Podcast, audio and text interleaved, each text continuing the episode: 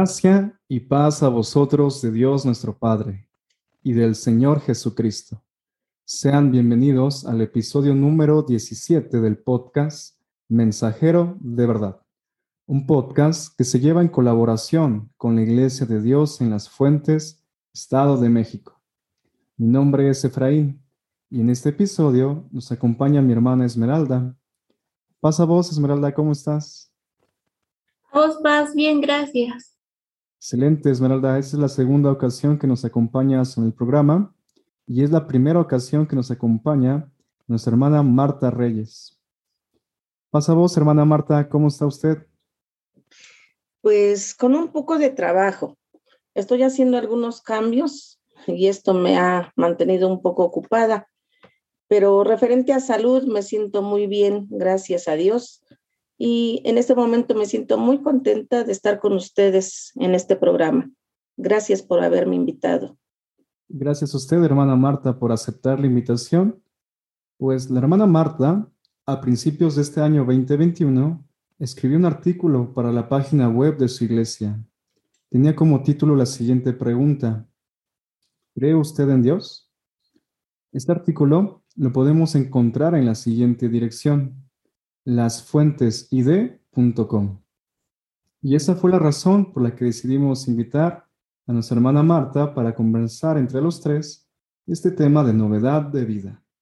Así es. Hermana Marta, mi primera pregunta es, ¿por qué decidió escribir este artículo? Mira, Esmeralda, creo que todo tiene un inicio motivo por el cual considero que debemos comenzar por reconocer las características que tiene nuestro Dios y valorar de qué manera se han hecho presentes en nuestras vidas. Ese es el motivo por el cual me incliné por escribir este artículo. Muy bien, hermana Marta. Sabemos que los seres humanos tienen un nombre, todos tenemos un nombre. ¿No cabría esperar lo mismo en el caso de nuestro Dios? Porque el empleo de nombres propios es esencial en las relaciones humanas. Y en esa relación espiritual que tenemos con nuestro Dios también debería ser importante. Sin embargo, hermana Marta, ¿cuál es el nombre de Dios? Respecto a tu primer pregunta, hermano Efraín, pienso que no. En ocasiones creemos que Dios se rige bajo los mismos principios que el ser humano. Cuando esperamos lo mismo de parte de nuestro Creador, es cuando llega a nosotros la desilusión. En Isaías 55, 8 y 9, claro está que nuestro pensar no es el mismo que el de Dios. Para responder tu segunda pregunta, con base en las escrituras, Dios no ha revelado su nombre al ser humano. Siempre le ha conocido por sus atributos, con los cuales Él se ha presentado y quiere que se le conozca. Incluso el mismo Jesús nunca reveló su nombre. Cuando los apóstoles le piden que les enseñe a orar, él se refiere al Creador como Padre. Y así nos enseña a orar, llamándole Padre. En Revelación 2.17 se habla de una piedrecita con un nombre grabado. Desconozco si ese nombre es el nombre de Dios o un nuevo nombre con el cual seremos conocidos. Eso solo Dios nos lo hará saber cuando el momento llegue. Estoy de acuerdo con eso que comenta la hermana Marta, porque tenemos como referencia la de Jesucristo, el Hijo de Dios. Él también destacó la importancia del nombre de Dios en repetidas ocasiones. Y la hermana Marta mencionó un ejemplo concreto, cuando los apóstoles le preguntan a Jesús, enséñanos a orar. Y nuestro Señor Jesucristo al orar a Dios dijo, santificado sea tu nombre de acuerdo al registro de Mateo 6.9. También tenemos el Evangelio de Juan, en su capítulo 17, versículo 16. Nuevamente nuestro Señor Jesucristo mencionó, he manifestado tu nombre a los hombres, que del mundo me diste. Tuyos eran y me los diste, y han guardado tu palabra. Vemos que el nombre de Dios nos da también identidad como sus hijos y también sus hijos son aquellos que se mantienen en sus estatutos y obedecen a su vez su palabra. Según lo que entendí, no sabemos cuál es el nombre de Dios, pero ¿cuál es la forma correcta de llamar a Dios? ¿O acaso hay una forma errónea de llamarlo? Bien, esta pregunta eh, se divide en dos. La forma correcta de llamar a Dios es con el corazón contrito y humillado, pero sobre todo agradecido, buscando siempre el máximo respeto y solemnidad, aunque yo no diría llamar a Dios. Lo correcto a mi entender sería invocar a Dios y en ese orden de ideas, para invocar a nuestro Padre, que es santo, tendría que ser con mucho más respeto que a cualquier ser humano que sea de renombre para nosotros, debido a que invocamos al Creador del universo y no a un ser mortal. Para tu segunda pregunta, la respuesta sería sí. Hay registros bíblicos en donde hubo quien a su entender quiso ofrecer ofrenda a Dios y murieron al instante. Considero que la forma errónea de invocar a Dios es cuando se toma en vano su nombre, incluyendo su nombre en nuestro lenguaje común. Gracias, hermana Marta. Me surgió otra pregunta. ¿Es correcto tratar a Dios de tú o como dijo usted, tenerlo que tratar con un máximo respeto y hablarle de usted? Considero yo que este, humanamente, humanamente, eh, al menos en, mis, en mi época, siempre se nos manejó este, el hablar de usted a nuestras personas mayores, a alguien de renombre con eh, ese calificativo de usted, usted, usted, porque demostrábamos respeto. Sin embargo, no es necesario usar el palabra usted para demostrar que estoy respetando a esa persona. Sin embargo, yo he escuchado ya en repetidas ocasiones, varias veces eh, en el momento de hacer oración principalmente, decimos usted en lugar de tú. Y bueno, se escucha muy bonito también. Quizás sea por la época y este, la manera en que a mí me educaron, ¿no? Que yo lo veo así. Sin embargo, yo me pongo en el lugar en este momento y tampoco es malo decirle de tú, siempre y cuando sea con ese respeto que sale de tu corazón. Eh, ahí es donde está el respeto. De, dentro de tu corazón, cómo lo estás externando, es el respeto que estás dándole al creador, pero no en sí la palabra tú y la palabra usted, pues no me determinan que por el hecho de decir usted, de verdad estemos diciendo, invocando con respeto. O sea, para mí las dos formas de hablarle, ya sea de tú o de usted, considero que es hablarle con respeto. Estoy de acuerdo, hermana Marta a mí me resulta como con más confianza hablar de tú. Adiós. Gracias. Estoy de acuerdo con lo que están comentando, hermanas, porque vemos igual en la Biblia que de la abundancia del corazón habla la boca. Y cada relación espiritual es diferente, porque es tu relación espiritual que tienes con Dios. Y nuestra hermana Marta mencionó hace unos momentos de que nosotros invocamos a Dios, que nos comunicamos con Él a través de la oración y a partir de ahí, hacemos ese esfuerzo de mantenernos en santidad. Pero antes de entrar a este punto de santidad y de acciones, yo quisiera traer a la conversación el elemento de la fe. Hermana Marta, para aquellos que nos están escuchando, ¿les puede comentar qué conlleva tener fe en Dios? Mm, yo considero, hermano Efraín, que es confiar en todo lo que está dicho, en todo en todo lo que leemos en su palabra, que todo lo que está ahí escrito ha de suceder. Si no me alcanza la vida para verlo, pues voy a dormir sabiendo que me ha de despertar al momento de su venida y que todo lo que pasa en mi vida ha sido enviado por el autor de mis días. O sea, confiar plenamente, tener esa confianza, esa esperanza de que todo lo que yo leo en su palabra, así va a suceder, así va a ser. Desde mi perspectiva, hermana Marta, yo creo que la fe es como una fuerza que influye, pero influye positivamente en nuestras vidas. Y es correcto lo que comentó, porque la fe nos puede dar esa estabilidad en esos momentos, en el ahora, y también nos puede dar una esperanza confiable en un futuro. Y para los oyentes, si tú nunca has creído en Dios o si has perdido la fe en Él o quieres también fortalecerla, la fuente de esa fe se encuentra en la Biblia, como lo comentó nuestra hermana Marta. Y la Biblia también nos puede ayudarnos en mantener esa fe que sea siempre activa y por consiguiente demostrarlo con nuestras acciones u obras. Hablando de la Biblia, en ella se encuentran los mandamientos y el tercero, que está en Éxodo 27, dice, no tomarás el nombre de Dios en vano. Ya se había comentado, pero hermana Marta, ¿a qué se refiere? Dentro de los que conocen su palabra y temen a Dios, no creo que suceda el tomar el nombre de Dios en vano. Pero quienes no conocen, es probable que así se dé. Y en ocasiones pasa de manera muy sutil e imperceptible. Por ejemplo, hay personas que cuando se llevan un susto, por ejemplo, viene su vocabulario, ay Dios mío.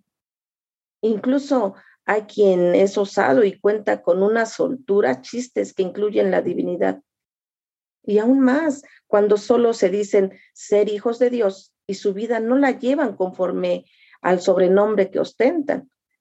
De esa manera es como estaremos eh, dando el nombre de Dios en vano. Yo solamente me digo llamar hija de Dios, pero mi actuar no es el correcto.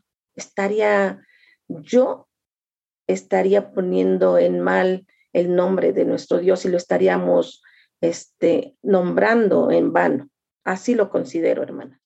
Nuestra hermana Marta acaba de emplear un término, los hijos e hijas de Dios.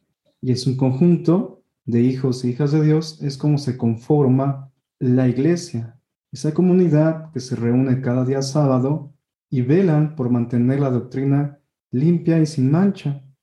Ahora quisiera preguntarle a nuestra hermana Marta, ¿cuál es la voluntad de Dios para nosotros como su iglesia? Yo leo en Juan 3:16 que dice, porque de tal manera amó Dios al mundo.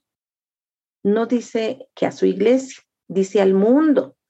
Dios ama tanto al mundo que dio a su Hijo unigénito. Y aquí viene la condición, para que todo aquel que en Él crea no se pierda, mas tenga vida eterna. Los que nos reunimos y formamos la iglesia, creemos en Él, por lo cual esa promesa de tener vida eterna no solo es para la iglesia, sino para todo aquel que en Él crea. Obviamente, esto implica pues muchas cosas más, como tú lo acabas de mencionar, todo lo que hacemos dentro del templo, pero nosotros ya lo tenemos entendido, ya lo comprendimos. Pero cuando se cree en Jesús, se van entendiendo poco a poco lo que hemos de hacer como nosotros. Ya lo entendimos, ya nos queda claro. Entonces ya lo realizamos, ya hacemos las prácticas. Mencionaste algo muy importante, el guardar el sábado, por ejemplo, ¿no? Es un, elemento importante para nosotros, el guardar sus diez mandamientos, algo también muy importante. ¿Sí? Entonces, para mí, en Juan 3:16 está la clave, porque de tal manera amó Dios al mundo que dio a su Hijo un unigénito para que todo aquel que en él crea no se pierda. Eso es lo importante, que en él crea, no se pierda. Es correcto eso que comenta la hermana Marta, porque el mensaje, la salvación está al alcance de todos por igual. Nosotros como su iglesia nos ha alcanzado este conocimiento y al leer la Biblia encontramos que la voluntad de Dios es que le conozcamos mejor y que le sirvamos con todo el corazón, como lo mencionó, lo mencionó nuevamente el Señor Jesús, diciendo, amarás al Señor con todo tu corazón y con toda tu alma y con toda tu mente. También el mismo apóstol Santiago mencionó, acercaos a Dios y Él se acercará a vosotros. Podemos aprender cómo hacer su voluntad si estudiamos la Biblia y vemos cómo poder aplicar esas enseñanzas que mencionó nuestro Señor Jesucristo en nuestras vidas. Por último, tengo este pasaje del Evangelio de Juan, capítulo 7, versículos 16 en adelante. Nuevamente nuestro Señor Jesucristo mencionó, mi doctrina no es mía, sino de aquel que me envió. El que quiera hacer la voluntad de Dios conocerá si la doctrina es de Dios o si yo hablo por mi cuenta propia. Entonces, la invitación ahí está. Invitamos también a aquellos que nos están escuchando, en concreto esos episodios que hemos destinado de este podcast. Siguiendo la conversación, eh, el padre, hablando del Padre y del Hijo, me gustaría saber si son un mismo Dios. Recordemos que la palabra Dios no es un nombre en sí, más bien hace referencia a cualidades. Si la pregunta va en referencia al mismo ser, la respuesta es no. Si la pregunta es en referencia a que si ambos presentan las mismas cualidades, pues la respuesta sería sí. Juan 14, 9 hace referencia a que quien conoce al Hijo conoce al Padre, pero en el sentido de cualidades e ideologías. Y en Mateo 11, 27 deja en claro que solo el Padre conoce realmente al Hijo y que nadie conoce al Padre sino el Hijo. Con esto podemos decir plenamente que son dos seres y no solo uno. En ese sentido tenemos también el registro del apóstol Pablo a los filipenses que dice, Haya pues en vosotros ese sentir que hubo también en Cristo Jesús, el cual, siendo en forma de Dios, no estimó el ser igual a Dios como cosa a que aferrarse, sino que se despojó a sí mismo tomando forma de siervo y hecho semejante a los hombres. Y también, hermana Marta, tenemos por ahí un, un precepto o un concepto en el mundo que dice que todas las religiones y porque todos los caminos que hay en el mundo nos acercan a Dios. ¿Qué opinas sobre esto? En los principios de la creación existía relación cercana, muy, muy estrecha entre el creador y su creación, pero el hombre optó por romper esa relación tan íntima. Luego entonces el Todopoderoso le mostró al hombre cómo volver a ligar esa relación. Por lo tanto, solo existe una religión no, existen diferentes formas de religar al ser humano con su creador. La única forma es la que Él nos ha mostrado por medio de su palabra. Y ahora, hermano Efraín, yo le llamaría, no le llamaría religiones a las otras formas de quererse acercar a Dios, ¿no? No le llamaría religiones. Eh, religión solamente hay un hermano. Es la única que puede religar lo que el hombre rompió, ¿no? Solamente hay una. Entonces, las demás podríamos, no sé, llamarles sectas, eh, ideologías, creencias, pero religión solamente es nuestra, esta, la que conocemos, amado hermano. Esta es la única que religa lo que el hombre rompió, llamado Adán, ¿verdad? Conocemos la historia, cómo fue rota esa comunicación. De hecho, hermana Marta, también en la Biblia encontramos muchos ejemplos de formas de, de adoración, de las cuales no es de todo el agrado de nuestro Dios. Y la Biblia pues nos proporciona pruebas contundentes de que Dios existe. Además nos enseña a cómo cultivar nuestra fe, como le hemos comentado. Y tenemos que también utilizar nuestra capacidad intelectual y no dejarse llevar por las creencias populares, que fue el sentido de esta pregunta. Tenemos la primera carta del apóstol Juan, capítulo 5, versículo 20, dice así, pero sabemos que el Hijo de Dios ha venido y nos ha dado entendimiento para conocer al que es verdadero, y estamos en el verdadero, en su Hijo Jesucristo. Ese es el verdadero Dios y la vida eterna. Nuevamente el apóstol Pablo ahora los romanos dice, Así que, hermanos, os ruego por las misericordias de Dios que presentáis vuestro cuerpo en sacrificio santo, agradable a Dios, que esto es vuestro racional culto. Última palabra es racional. Vemos que sí, también se requiere un esfuerzo de nuestra parte, un esfuerzo de nuestra capacidad intelectual para relacionarnos con los preceptos que tiene la Biblia y se han manejado a lo largo de tantos años pero al menos nosotros estamos seguros de que Dios existe. Y hablando de creencias, para concluir con este episodio, mi última pregunta es, ¿por qué debemos creer en Dios? Eh, no debemos, es decir, esa palabra denota obligación. Y el amor del omnipotente es más allá de la comprensión del ser humano, no es por obligación. El creer en Dios eh, es más allá, sale de este contexto, es más bien por convicción. yo debo de estar convencida. Es por eso que tenemos la Biblia donde nosotros podemos ilustrarnos. Más que creer en Dios, debemos creerle a Dios. Sabemos también que el amor de Dios sobrepasa todo el entendimiento. Y mi última pregunta, hermana Marta, es una pregunta tal vez un poco reflexiva. Dice así, ¿Dios es culpable del sufrimiento y la maldad que hay en el mundo? La palabra culpable, considero yo, comúnmente este, la asociamos con algo negativo. Pero si yo te preguntara, hermano, ¿quién es el culpable de las bendiciones en tu vida? La respuesta sería Dios. Es un poco ambigua la pregunta.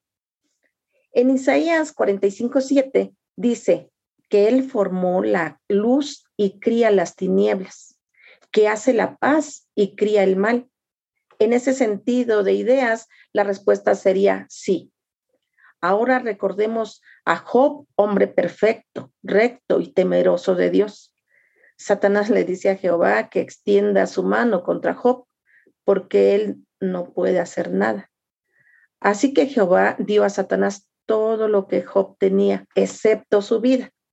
Fue Dios quien permite que Job sufra, que padezca. Dios lo permitió. Por otra parte, en el libro del predicador 729 o Eclesiastés, ¿verdad? Dice que Dios hizo al hombre recto, mas él se buscó sus muchas cuentas. En mi poca experiencia, mi hermano, contestaría que el sufrimiento y el mal está presente en la vida del hombre pero siempre es mejor pasar por cualquier mal sabiendo que mi Padre que está en los cielos está conmigo. Como dijo el rey David también a Agad, en grande angustia estoy. Ruego que caiga en mano de Jehová, porque sus misericordias son muchas. Esto lo podemos leer en segunda de Samuel 24, 14. Aunado a eso que comentó la hermana Marta, tenemos también un pasaje en Jeremías que dice, tu maldad te castigará y tus rebeldías te condenarán. Veo que el sufrimiento no estaba contemplado en el propósito de Dios. Si hemos, si hemos leído la historia en el libro del Génesis, porque al crear al hombre, Adán y Eva desobedecieron y decidieron fijar sus propias normas sobre lo bueno y lo malo y pagaron las consecuencias. Hasta el día de hoy experimentamos los efectos de su mala decisión. Y Dios no es de ningún modo el causante del sufrimiento y la maldad que hay en el mundo. Son consecuencias que nosotros mismos nos buscamos, ¿no? O sea, y siempre queremos buscar un culpable. Desde siempre, desde el inicio vemos esto, ¿no? Siempre buscamos culpables, pero realmente eh, hay consecuencia. A toda acción va a haber una consecuencia, ¿no? Por eso hagamos lo propio para que no tengamos malas consecuencias, mi hermano. Pues hasta aquí hemos concluido con este episodio. Muchas gracias por aceptar la invitación, hermana Marta. Gracias a ustedes, estoy complacida. La verdad es que, y les felicito por esto que están haciendo. Dios les bendiga. Gracias también, hermana Esmeralda, por participar en este episodio. Por último, le decimos a nuestros oyentes que no se pierdan el próximo episodio del podcast Mensajero de Verdad. Así como al inicio del episodio te recibíamos con este saludo, con este mismo nos despedimos. Paz a vosotros.